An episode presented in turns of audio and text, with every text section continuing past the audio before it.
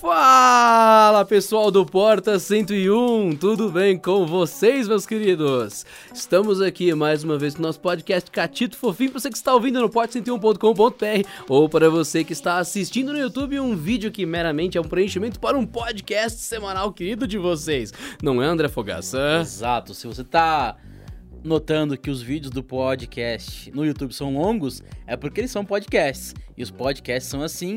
Então, se você gosta, continue aí. Se você não gosta, Também continue aí, ouvir, passa a gostar. Acesse a porta101.com.br, você ouvir em áudio, no iTunes, em podcast, no Android, em qualquer lugar. E aí você nos encontra, é só procurar por Porta 101, estamos todos lá. Ma- Mas nós estamos sozinhos hoje não, Fogaça. O pessoal do vídeo viu já que o pessoal adora spoiler, ama saber alguns segundos antes da verdade. Mas não estamos sozinhos nesta mesa hoje, não é mesmo? Com quem estamos, Fogaça? Estamos com Samuel. O senhor Samuel. Senhor Seja Samuel. bem-vindo, Samuel. Samuel, conhecido Obrigado. como CEO da marca Blue Products, que faz alguns celulares aí. É, É uma- uma de hoje, né? uma- Já uma tá um tal de Blue, aí no né? mercado, né? Você já ouviu falar de Blue, né? Blue, assim, é aquela Blue mesmo, exatamente. É a Blue BLU, não é a Blue da cor. Não Blue, E, não tem um E, é só Blue. Exatamente. Exato. Então, vo- é, o seu, você é CEO, é o, o chefe ali da, da empresa, né? sou, sou o fundador e o CEO da empresa. A gente começou em 2010 e pouco a pouco estamos crescido. É, já são mais de 40 milhões de celulares que a gente tem vendido. É, hoje em dia estamos em 100 países no mundo inteiro e é um prazer de estar aqui com vocês. É, no, na cidade onde eu nasci também, né? Que é muito importante, em São Paulo. Tem gente que não sabe, mas, É. né, estamos aqui com um brasileiro, né? Isso Paulista. daí. Então é a, a marca no mundo do com dono brasileiro mais grande, né? A maior marca do mundo de, de dono brasileiro. É, e é um prazer estar aqui, estou muito contente de falar sobre o mercado, é, sobre a marca e com os eh, fãs e seguidores da Canaltech. Ah, legal. A Blue não vem, ela, ela foi no- ela existia antes como uma empresa que exportava celulares, não é? Trabalhava com outras marcas. Então, a Blue era, desde sempre foi a marca própria, mas eu, eh, antes de criar a Blue, a gente tinha uma empresa que eh, trabalhava na distribuição de celular. Então, eu, a minha vida inteira, eh, fui dedicada ao celular. Eh, Eu comecei no mercado de celular fazem 22 anos atrás, ve- vendendo desde Miami eh, de todas as marcas. A gente já foi distribuidor da Samsung, da Motorola, da Nokia, HTC e então a minha vida inteira, desde os 17 anos de idade, foi dedicado ao mercado de celular, venda de celular e sempre com eh, a esperança de algum dia poder fazer o meu próprio celular, né? Cada vez que a gente recebia produto da Samsung ou da Nokia, eu criticava muito, eu falava Poxa, os caras podiam ter melhorado aqui, ter feito isso aqui melhor, porque eu fizeram esse desenho desse jeito. Então era sempre um sonho meu, né? Eh, e no do- 2010, foi oito anos atrás, que finalmente eh, fui atrás dessa, desse sonho, né? E a primeira vez que em 2010 existia a tecnologia para uma companhia menor de tamanho eh, poder criar seu próprio celular. Porque antes precisava milhares de engenheiros para criar um celular, mas teve certas mudanças eh, na tecnologia que já permitia uma companhia menor eh, criar um produto. Então a gente começou em 2010, ou seja, foi muito difícil, né? Eh, e crescemos cinco anos seguidos, tivemos um crescimento de 100% ano a ano, que é uma coisa quase impossível de qualquer. A- apesar de indústria, teve ter um crescimento de 100%, cinco anos em seguida, a gente teve. E hoje em dia eh, já existe mais do que 40 milhões de celulares Blue eh, que foram vendidos. É, começamos muito na América Latina, mas hoje em dia são mais de 100 países onde que a gente tem é, produto disponível para consumidor. Isso pra quem não tá lembrando, a Blue esteve no Brasil, né, durante um tempo. Se eu não me engano, foi, foi em que ano mesmo? A gente começou, parou de vender faz é, um ano e meio, né? Um e Do 2014 até 2016 a gente tinha presença aqui no, no Brasil. É, infelizmente, o mercado muito difícil, não é um mercado livre é, ao comércio. É, então agora estamos tentando relançar a marca, estamos em negociações com distribuidores, um distribuidor muito importante aqui do país, para introduzir novamente a marca oficialmente aqui no Brasil. Interessante. Então pode ser que em 2018 a gente veja Blue novamente no Brasil, oficialzão? Correto, essa é a ideia. É, É pra esse ano voltar, então. Correto. Estamos eh, já fechando isso. Ah, Tem muita oportunidade agora, né? Muitas marcas saíram do mercado. A gente viu eh, o Xiaomi, que é uma marca famosa, né, da China, entrou e saiu rapidinho. Não teve jeito, não teve sucesso nenhum. Teve uma galera É, mesmo. É, a Sony agora acaba de sair, é, marcas chinesas, Huawei, ZTE também saíram.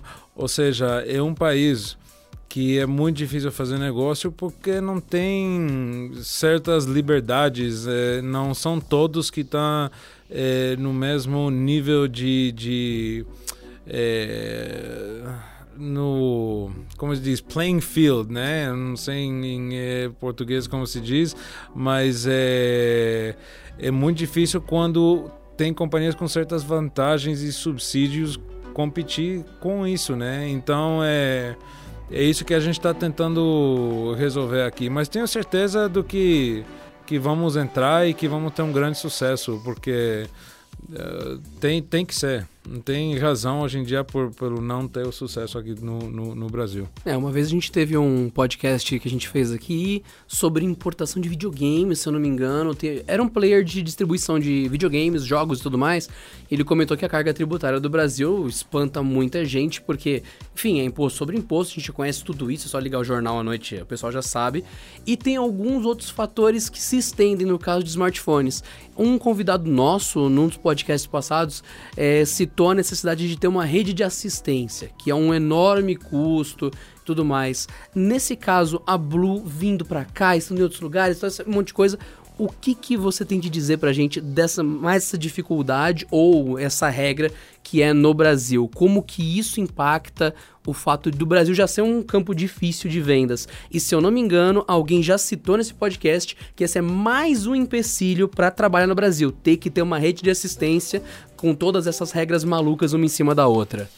Correto. Hoje em dia, é, só o custo do Correios já tira fora qualquer possibilidade de ter um negócio aqui sustentável. É, inclusive, hoje a gente está vendo é, com o varejo um modelo de negócio onde o cliente pode voltar direto na loja onde comprou, se tiver defeito o telefone, e trocar pelo um novo é, sem ter que esperar e mandar pelo correio para assistência, para assistência reparar, para devolver.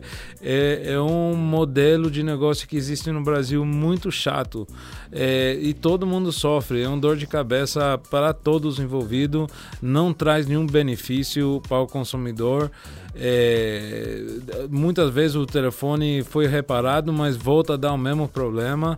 É, tem custo de logística, tem custo de reparação. No final do dia custa mais a reparação do que o preço do telefone. Então a gente está em vários outros países. O que a gente fez e teve muito sucesso é se o telefone tiver um problema, dá um novo.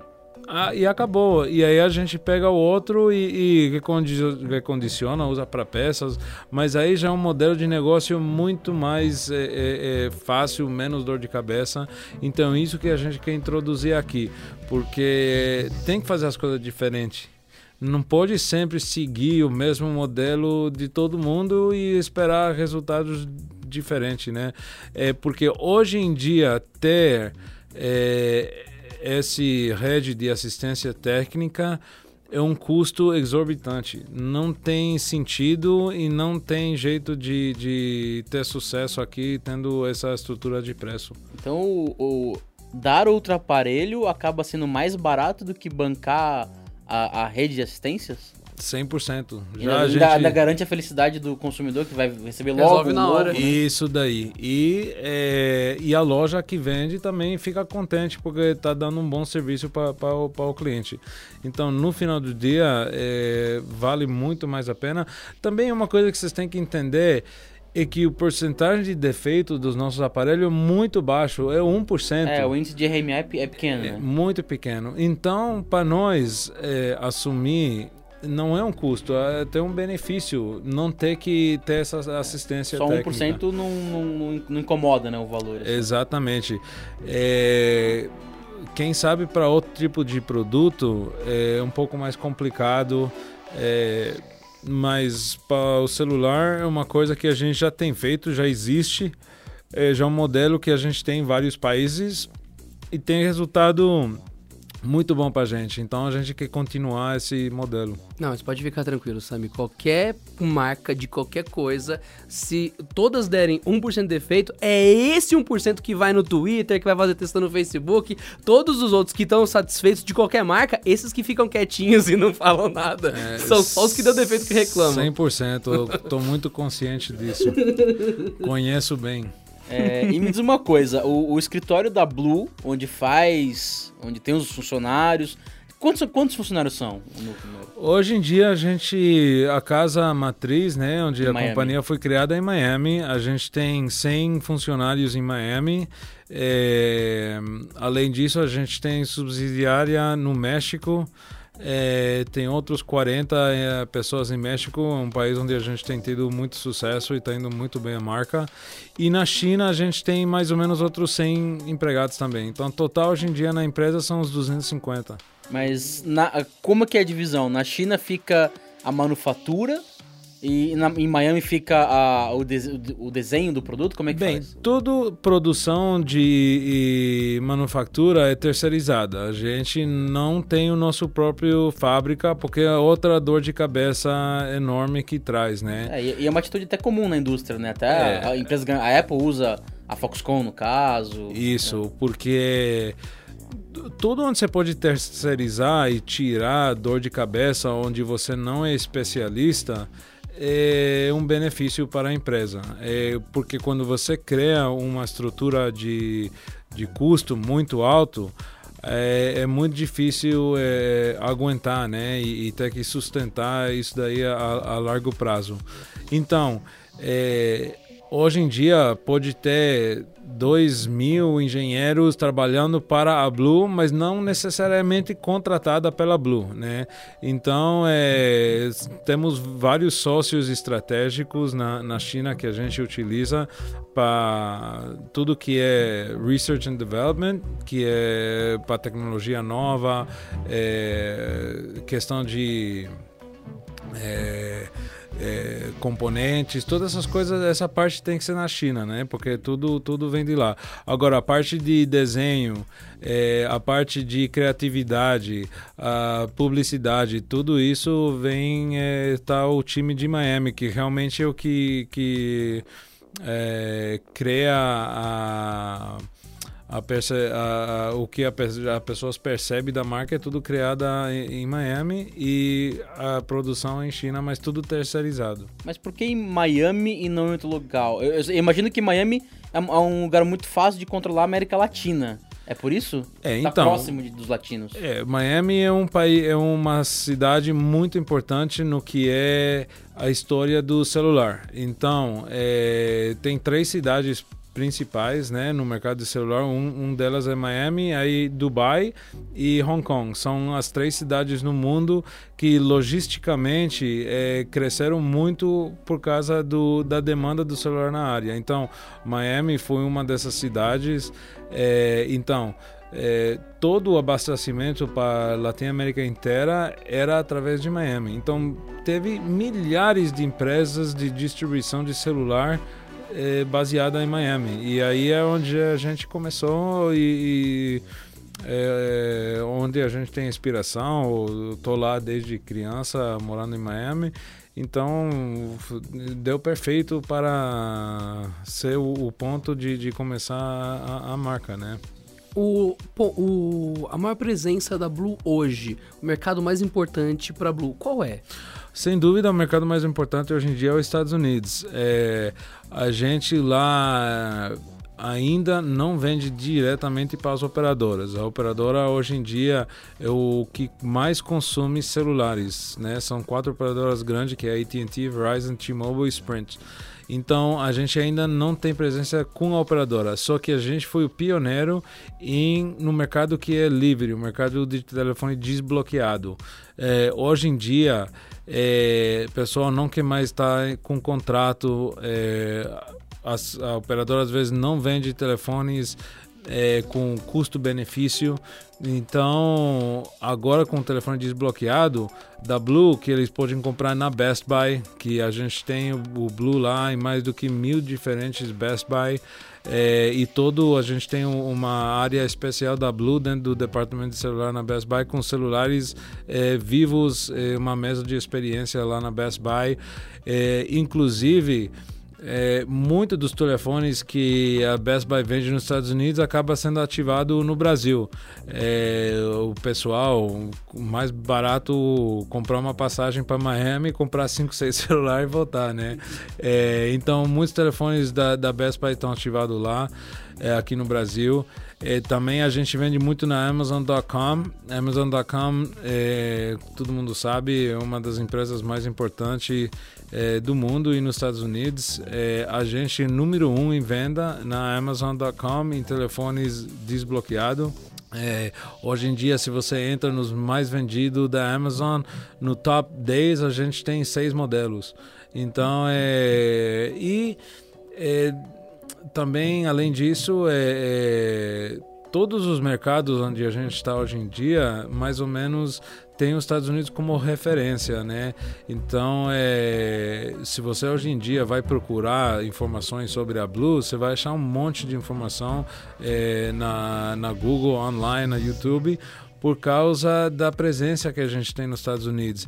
E isso dá muito confiança para os outros consumidores nos outros países, é porque sabem que é uma marca, uma marca americana, né? E é, nos Estados Unidos você tem que ter um certo nível de qualidade é, para ter sucesso. É, então eles usam isso como referência. Então hoje em dia, sem dúvida, todo o nosso enfoque é nos Estados Unidos, porque depois, por exemplo, a gente lança um modelo novo nos Estados Unidos e aí tem fama aí todos os sites aqui do Brasil já começam a falar sobre esse telefone, né? Até é, é, é uma referência em, em, em todos os sentidos. É, então, hoje em dia, o nosso enfoque principal é nos Estados Unidos. Porque tendo sucesso lá, aí automaticamente é, utiliza isso o, o, o mesmo produto para os restos do país onde a gente tem presença. É, a gente faz umas perguntas assim, sempre para situar o ouvinte que tá caindo de paraquedas e tal, e fazer isso a primeira vez. E sempre tem o. Não só pergunta um sim ou não, tem toda uma história por trás. Legal essa história, é bem interessante mesmo. E uma coisa que você falou, é, eu lembrei agora, pode ser que não todo mundo esteja nessa vibe, mas culturalmente aqui no Brasil, pode-se dizer que acabou o telefone vinculado à operadora, né? É uma coisa que ainda existe, ok, mas raramente tem um problema de bloqueio, mesmo com aquela telinha de operador, você coloca outro chip no dia seguinte, teve uma, uma grande destruição de mídia, até não sei o que, aquela loucura. Hoje é quase impossível você achar um telefone bloqueado, ele é tem o logo da operadora, mas ele funciona outra coisa. Só que é lá que nos Estados Unidos... Legalmente não pode né? vender é, então, bloqueados, tem não. que poder tem, oferecer Sim, tem que oferecer né? Mas lá é, ainda é muito é, forte é na cultura. É, você pega um telefone AT&T que vai ser AT&T para sempre. Ele não tem, vai ser desbloqueado. não só isso, é que nos Estados Unidos ainda tem o tem extra que o, o case do celular, ele, ele é gravado a laser, tem... A caixa é feita... Na caixa vai estar tá o nome do operador, é bem além, né, do que aqui. É, esse daí é um ótimo exemplo, é, porque o Brasil, cinco anos atrás, 90% dos celulares era através da operadora e veio trocando. Hoje em dia a maioria e estava fazem três anos, dois, três anos atrás já estava 50% e hoje em dia já a maioria, mais do que 70% dos celulares hoje em dia vendido no Brasil é através do, do é, telefonia livre desbloqueado. Então o Brasil é um excelente exemplo do, do potencial que tem nos Estados Unidos para a nossa marca é, para trabalhar do Mercado Livre e não através da operadora, né? Porque no final do dia também tem muitas aplicações e aplicativos que a operadora coloca nos telefones que faz os telefones ficar mais lento. É, a gente gosta de ter um software mais natural, sem todos esses aplicativos é, é, bloatware, né, que se chama da, da operadora. É, na Europa também é um outro exemplo onde a maioria dos telefones não é vendido através da operadora, é vendido através do varejo. Então isso é uma coisa que a gente somos os pioneiros nos Estados Unidos, porque antes todas as marcas vendiam para operadora operadora e não dava muito caso para o que é o varejo. É, o iPhone e... foi assim, né? O primeiro iPhone era, era, era exclusivo da AT&T. Isso daí. Quem trazia para cá se ferrava. É. Isso daí. O primeiro ano era só disponível através da, da AT&T. É, nem varejo vendia. Isso daí. E a Apple faz pouco tempo que entrou no, no desbloqueado mas é, tá outro problema também hoje é que você realmente nos Estados Unidos a tendência agora é comprar o telefone, mas você realmente não compra. Você paga mensualmente tipo um lease e você nunca é o dono do aparelho.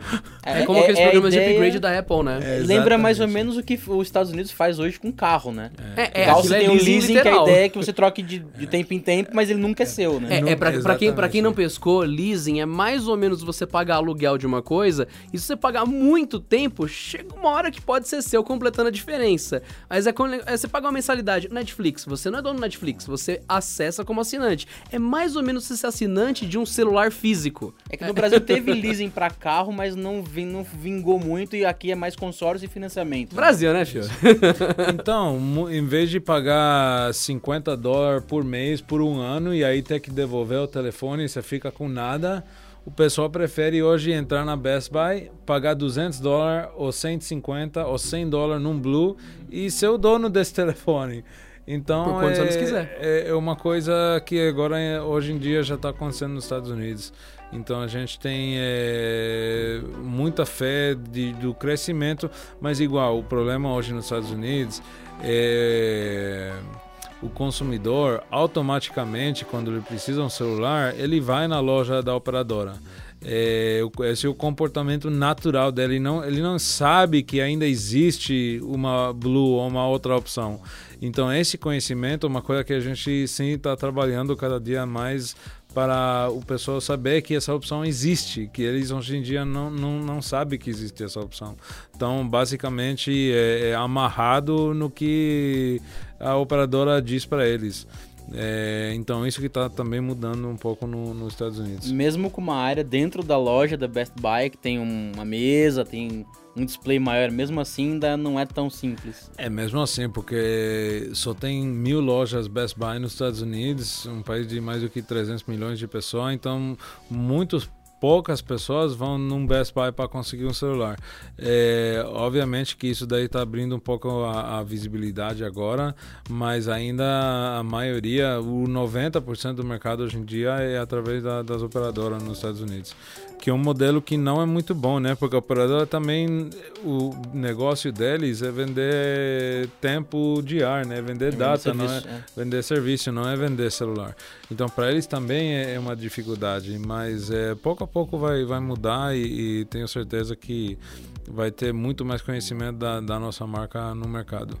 Para mim, essa é a riqueza desse podcast, a gente trazer coisas que fogem do óbvio. Quando que a gente pegaria de, desse jeito, numa frasezinha já falando, não, a gente vai pegar um trecho da realidade de lá, trazer um fragmento da cultura americana para cá. Esse tipo de coisa que é maravilhoso. Então, é legal pensar isso e tudo bem, já que estamos com uma pessoa ligeiramente versada em dois países, então vamos lá. É uma coisa que eu tenho curiosidade. Nós temos a Anatel aqui no Brasil e toda aquela loucura de regulamentar um aparelho quando vai lançar isso para qualquer marca, tem que fazer os testes de radiofrequência, homologar, blá, blá, blá. E nos Estados Unidos é FCC, correto? Isso. Então o FCC é similar com a Anatel. É mais é, difícil, é mais fácil? É mais, muito mais fácil. Por exemplo, é, um FCC pode demorar duas semanas com um custo entre 10 mil a 20 mil dólares. É, Anatel já são 6 a 8 semanas. É, com um custo de entre 30 a 40 mil dólares. Dólares? E, dólares, isso. Então, uma grande diferença. Nossa. Caramba, não. Desculpa, foi um pouco forte. É, então isso é outra complicação que, que existe aqui no, no mercado do Brasil. Que todo mundo conhece né, as, as dificuldades. É, mas vamos lá, ou seja, não é. Eu vou te dar um bom, muito bom exemplo. Hoje em dia, é, a maioria da venda aqui nos Estados Unidos é Samsung. Samsung é a marca que mais vende. É, tem, no Brasil. No Brasil, desculpa, Isso. no Brasil. É, tem mais de 50, tá 51% de... Então, no, no Brasil, Samsung hoje representa 51% da venda. É a marca que, que mais vende. Por quê? porque ele já teve, tem a entrada, ele já tem as fábricas, já estão aqui faz muito tempo. É, então é um país onde entrada e é, é, muito difícil para outras marcas. Agora, vai ver o que aconteceu para Samsung na China, porque a China é o mercado, pode dizer, mais livre de comércio é, para qualquer marca de celular que quer entrar. Tem é, muita competição, muitas marcas vendendo e é um mercado totalmente livre, onde não, não existe essas é, complicações de imposto, de subsídio. Então, é, todo mundo está competindo no mesmo nível, tá? E a Samsung, fazem três anos atrás, era 40, 30 a 40% do mercado da China. Hoje em dia, a Samsung é 1% da mercado da China. Então, o que quer dizer? Quando o mercado tem livre para escolher o produto, a Samsung já fica fora da venda. Então, aqui no Brasil, para as coisas acontecer, é muito atrasado. São três, quatro anos de atraso que existe é, no que está acontecendo fora do país. É, então, é, é outra, outro exemplo no que está acontecendo fora. Mas aqui no Brasil ainda está como que fosse três anos atrás e não, não, não, não mudou as coisas.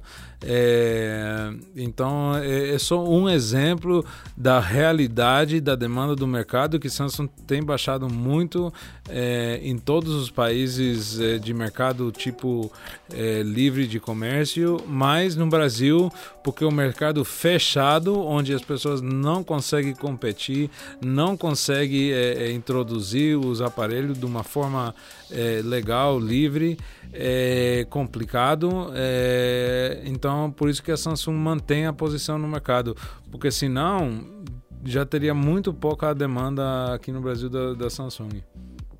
Hum, interessante, interessante. Eu tava, tava, aqui ouvindo assim, concentrado, assim, é, é, é, ba é, bastante coisa no caso. Pensando assim, a Samsung tá quanto de, de market share nos Estados Unidos? Nos Estados Unidos deve estar tá com 40% de market share por aí. É, é, muito forte, mas você tem que entender que é um outro segmento de telefone. Sim, sim, sim. É, é um S9, S8, porque hoje em dia nos Estados Unidos realmente só tem ou Apple ou Samsung, já não tem outra marca. É, Apple aqui não, quase não se vende, é, é, uma porcentagem muito, muito pequena do, do mercado. Sim, o que a gente e... fala de Samsung lá não se aplica aqui. É, um, lá é um S9, lá é um A8 que seja. Ah, aqui a gente fala de J7. A, J5 é o que mais vende. Aqui é J5, aqui é outra. Tem mais da metade das vendas. O ticket é outro, é perfeitamente compreensível. O mercado brasileiro é basicamente intermediário, né? Isso daí, mas também é é por causa da, da dificuldade da compra. Porque nos Estados Unidos, se você quer um iPhone, tem um programa de lease.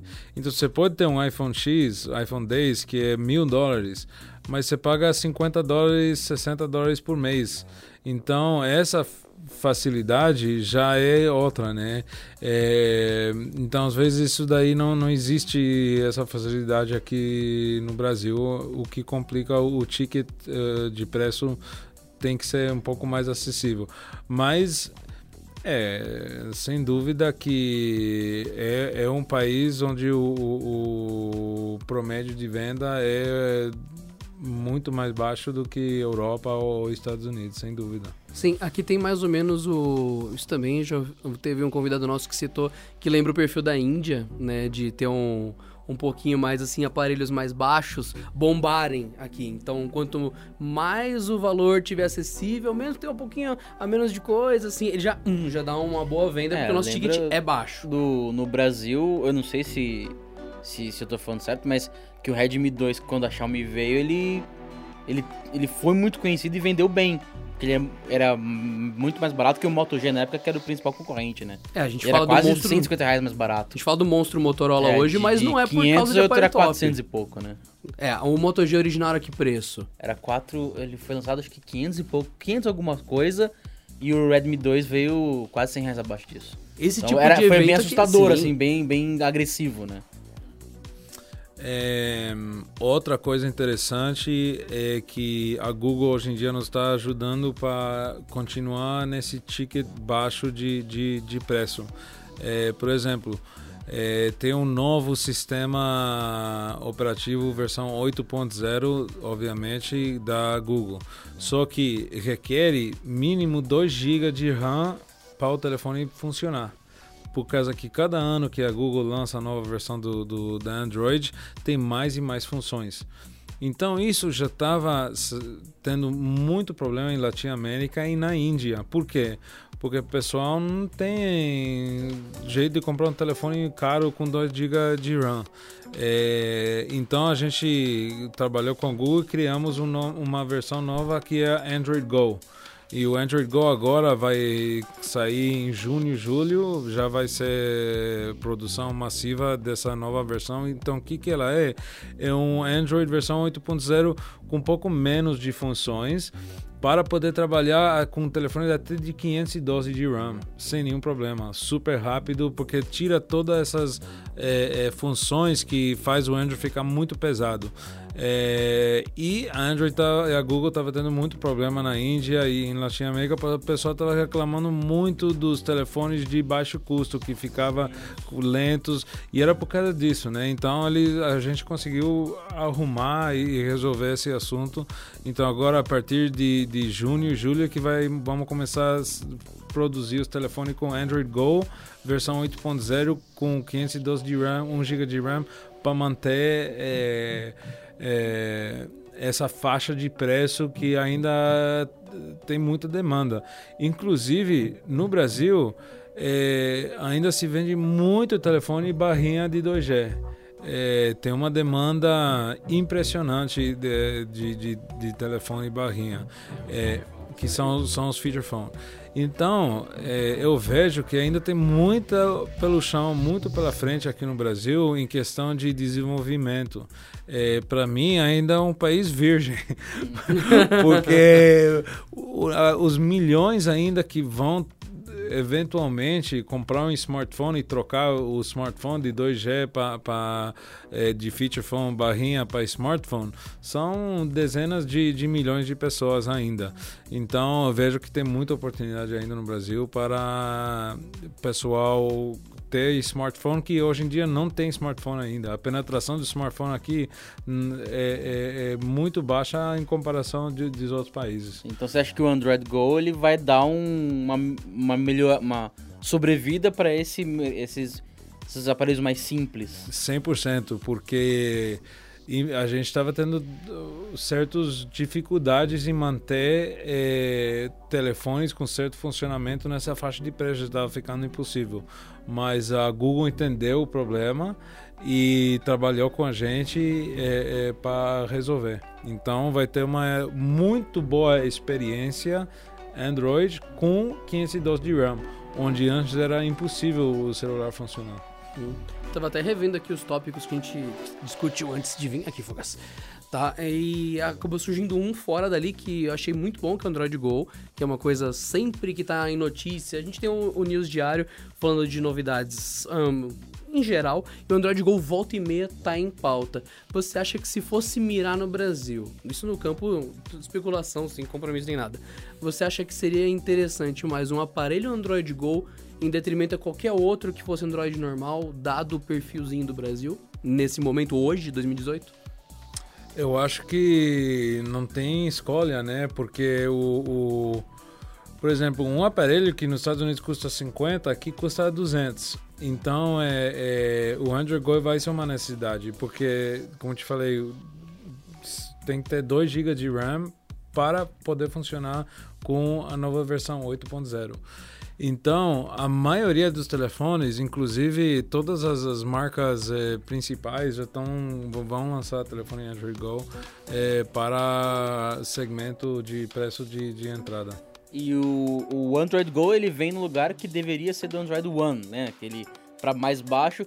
Só que o Android One não é tão mais é. econômico como deveria ser. Vamos passar polêmica para ele, essa é, é boa, essa é boa. O Gol você acha gente... que o Android One tem algum espaço? Ele perdeu? Como é então, é a gente tem uma discussão interna aqui que a gente, que a gente ia passando para você. No começo, lá atrás, o Google fez uma propaganda imensa de que o Android One ia trazer o Android de um jeito mais acessível. Só que hoje tem Nokia Sirocco custando o olho da cara com o Android One e muitos é, outros modelos. 35, Exato. Virou uma versão gourmet do Android puro fora da linha Pixel. É nessa polêmica que a gente tava. E agora chegou você.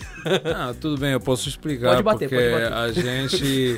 A gente gente teve muita conversa com a Google sobre esse assunto e desenvolveu o que era o Android One. Né? Quando o Android One lançou a primeira vez, é, a Google quis controlar é, os componentes dentro do celular, quis controlar tudo sobre o celular. E lançou primeiro na, na Índia. Foi o primeiro país que, que lançaram o Android One, que era um telefone mais ou menos que eles queriam atingir um preço de 99 dólares. É, essa o foi. Foco que o Android Go é hoje, né?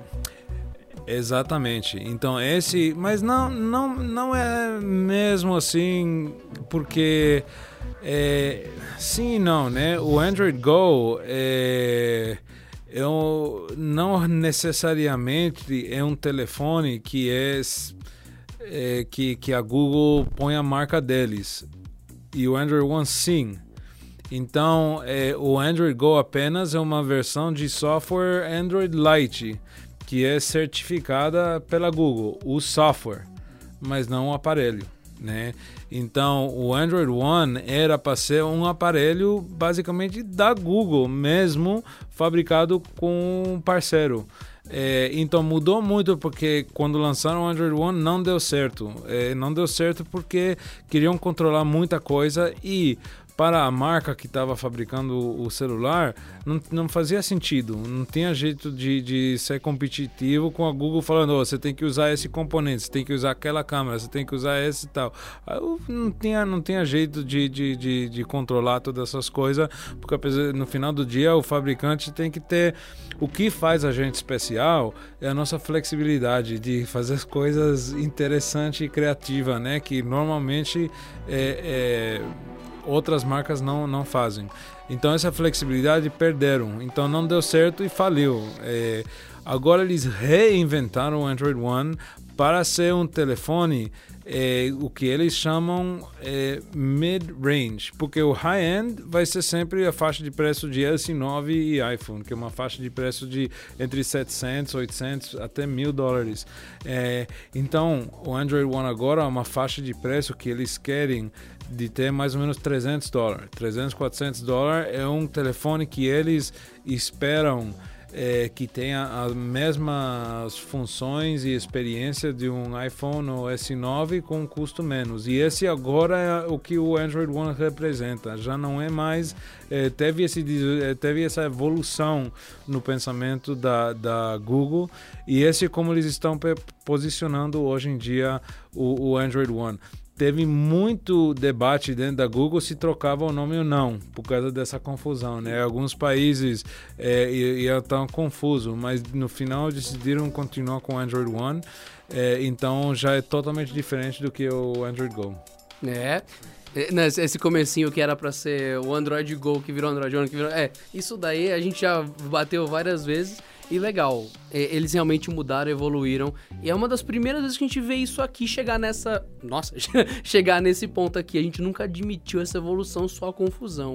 Isso me lembra de um, um outro detalhe do Google. O Google gosta de fazer umas cagadinhas de vez em quando, tipo essa mini cagadinha de ficar nos projetos mudar de nome. Isso me lembra do Android Wear, que basicamente dá aquele giro de Android One da vida, que é manter o controle absoluto, regras muito duras e aparelhos bem parecidos por causa das regras do Google.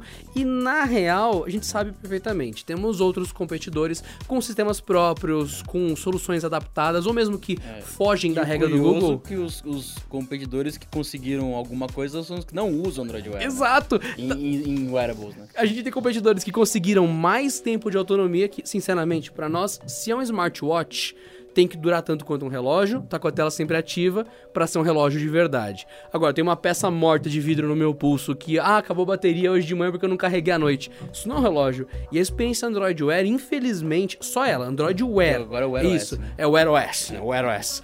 Ela é carregada toda noite. Ela é um sistema que ainda não tá 100%. A gente tem soluções da Xiaomi, da Samsung e de tantas outras marcas que estão bem mais à frente que o Wear OS, na nossa opinião. Agora vem a sua. em, em questão, você está perguntando sobre o Android Wear? Não, ou... sua, sua opinião sobre o Android Wear como tá hoje. mas- Android Smartwatch. Wear é definitivamente, sem dúvida, é um desastre total. Não tem. não tem nenhum outro jeito de, de explicar. Inclusive, para Google mesmo, para eles sabem, eles estão conscientes de que é um desastre. A gente tentou falar com eles para poder fazer uns, uns aparelhos Android Wear igual, não tinha muita flexibilidade, não ele no final do dia você tem que lembrar que a Google é uma companhia muito grande, corporativa, burocrática, então às vezes demora muito. Tem muitas reuniões, tem que falar com muitos chefes para tomar uma decisão que faz sentido para o mercado. Tem que cometer muito É, erro até dar certo, né? Exatamente, porque quando toma uma decisão, todos têm que seguir por um certo tempo, um ano, dois anos, até falir totalmente, até, olha, chefe, desculpa, a gente tentou. Tá dando errado um tempo aí. Você acha que seria boa ideia procurar um outro jeito? Então, essa é a cultura da Google. E é, é isso, não tem outro jeito, né? Você acha que não dá tempo de reinventar o Wear OS ou vai ter que recomeçar de novo? Não, eu acho que re- tem, tem certas coisas que a gente pode fazer.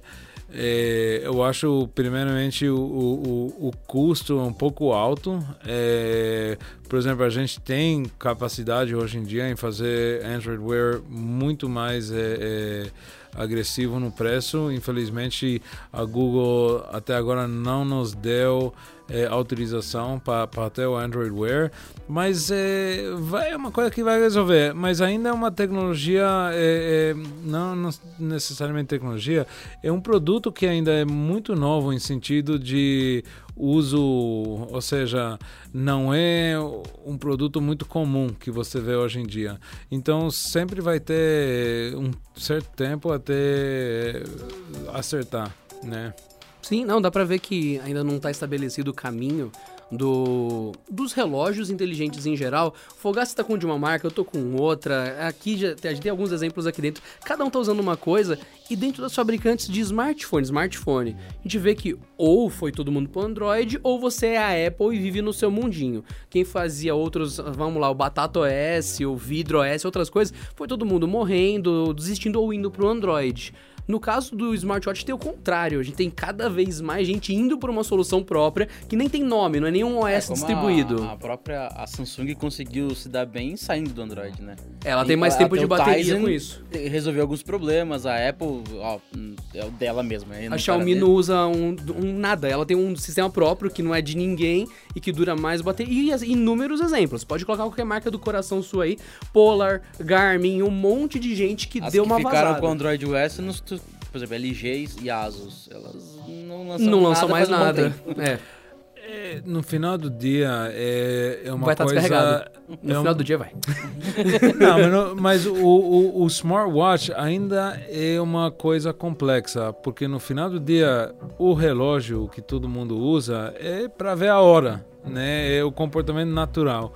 Então eu acho que a Google está querendo complicar demais o que é, porque, ou seja, é, ter funções demais no, no smartwatch também é uma coisa que ninguém realmente vai usar. É, então, ainda o, o smartwatch não é um- uma coisa natural do comportamento do ser humano. Não é uma coisa que ele está acostumado. Não é, é é uma tela muito pequena. Não é uma tela grande que nem o, o smartphone que dá para fazer certas coisas. Então, hoje em dia ainda existe essa incomodidade e é um pouco esquisito. Então, tem que achar uma, um, um- um funcionamento mais natural e não que exagerar e colocar coisa é, é, que realmente não tem nenhum uso no telefone, no, no, no, no smartwatch. E relógio, sempre na história, foi é, uma, um- um- uma coisa que o pessoal comprava pelo, muito pelo desenho. Ok? Não é, não é uma coisa que comprava pela função, porque a função é a mesma. tá? É, ni- tem a hora. Ninguém coleciona relógio pra ver a hora 20 vezes, né? Entendeu? Então é uma coisa que ainda eu acho que, É que vai, vai, ali, vai né? depender, vai depender muito de, eu acho no futuro vai depender muito do desenho. Eu acho que vai ser uma coisa que vai depender muito. A gente agora está saindo com dois smartwatch que vai sair é, é, no final deste mês e a gente no- a enfocou muito em desenho. Então é, é- é- é muito boa qualidade de, de display, é de metal. Então a gente está apostando no que vai vender é que ele é bonito. E Não... não ser um relógio, relógio, uma peça de Exatamente. coleção. Exatamente. Mas não vai ser também, vai ser nos Estados Unidos vai estar sendo vendido por 49 dólares, não, não vai ser caro, mas vai ser lindo, vai ser tudo de metal. É, então acho que isso é o que realmente estamos apostando que vai ser a, a- o que vai inclinar a pessoa para ter o, o smartwatch mais bonito, né? Porque isso é a razão que realmente vende hoje em dia o relógio e, e acho que vai continuar assim. Olha só. Nossa, a gente foi tão longe agora. Mas que fantástico. Olha, Exato. sinceramente, Samuel, muito obrigado por compartilhar tanta vivência, tanta coisa de fora, porque normalmente tem sempre mais do mesmo, a gente tem muitas notícias parecidas. Esse momento nosso de podcast é quando a gente traz a vivência de uma pessoa para outros. Eu acho esse momento muito bom. E sinceramente, muito obrigado por ter trazido tanta coisa diferente que a gente não esperava para esse podcast de hoje. Muito obrigado. De nada, é um prazer estar aqui. Eu penso voltar quando a gente lançar os smartwatch, você conseguir usar para ter o comentário Olha. sobre o nosso eh, smartwatch de 49 somos- dólares. Eu Somos sou usuários bem afincos. Sim, né?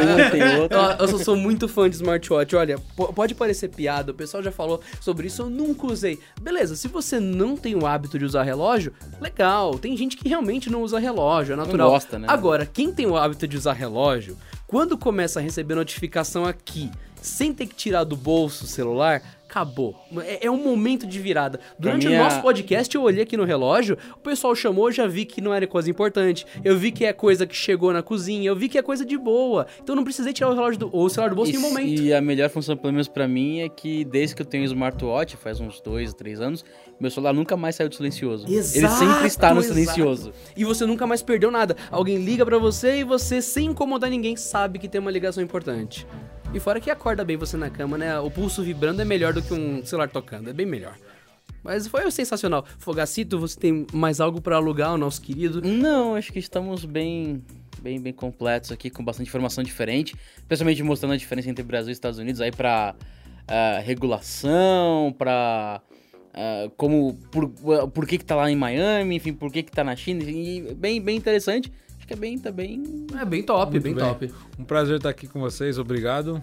Nós agradecemos. Bom, provavelmente nos comentários aí, dos lugares onde você pode comentar sobre o podcast, vocês vão chamar o Samuel de Sr. Blue, porque normalmente eles juntam uma pessoa com a marca e cria alguma coisa nova. Então, o Sr. Blue que esteve aqui com a gente, para todos Valeu, vocês. galera.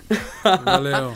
Pra você que ouviu no YouTube e quer assinar, não se esquece, SoundCloud, iTunes. Ah, eu dei uma dica no, no podcast passado pra vocês. Eu peço desculpas a todos. O Castbox que tá disponível que Fogaça viu no iOS não é o Castbox que eu uso. Porque eu ainda, eu ainda Exatamente com o mesmo pessoal- nome. É, exato. Eu comentei com o pessoal no episódio passado que eles podiam assinar o podcast onde eles quisessem. Eles são livres. Eles não precisam ir no site pra ouvir. Eles podem baixar qualquer aplicativo pago ou gratuito e consumirem o podcast como eles quiserem. Aí no caso do aplicativo gratuito que eu citei pra eles, que a gente sempre tenta renovar, é o Castbox que tem um símbolo roxo, que tem um izinho com um negocinho de transmissão. O outro Castbox, ele tem um sistema Laranja. pago. É, o laranja. laranja. Ele, tem- ele cobra É- é mensalidade. coisa, é. Sim, então são dois aplicativos no Android do Castbox. Novamente, não é patrocinado, é que é gratuito e vocês sempre pedem por uma coisa gratuita de aplicativo. E a gente se esforça pra achar. Eu testei esse pra vocês, então não vem colocar cogumelo nos comentários aí não, viu? Então é isso. Gente, até a próxima. Eu sou Adriano Ponte. Samuel da Blue. E André Fogaça, até o próximo sábado. Tchau! Tchau, tchau.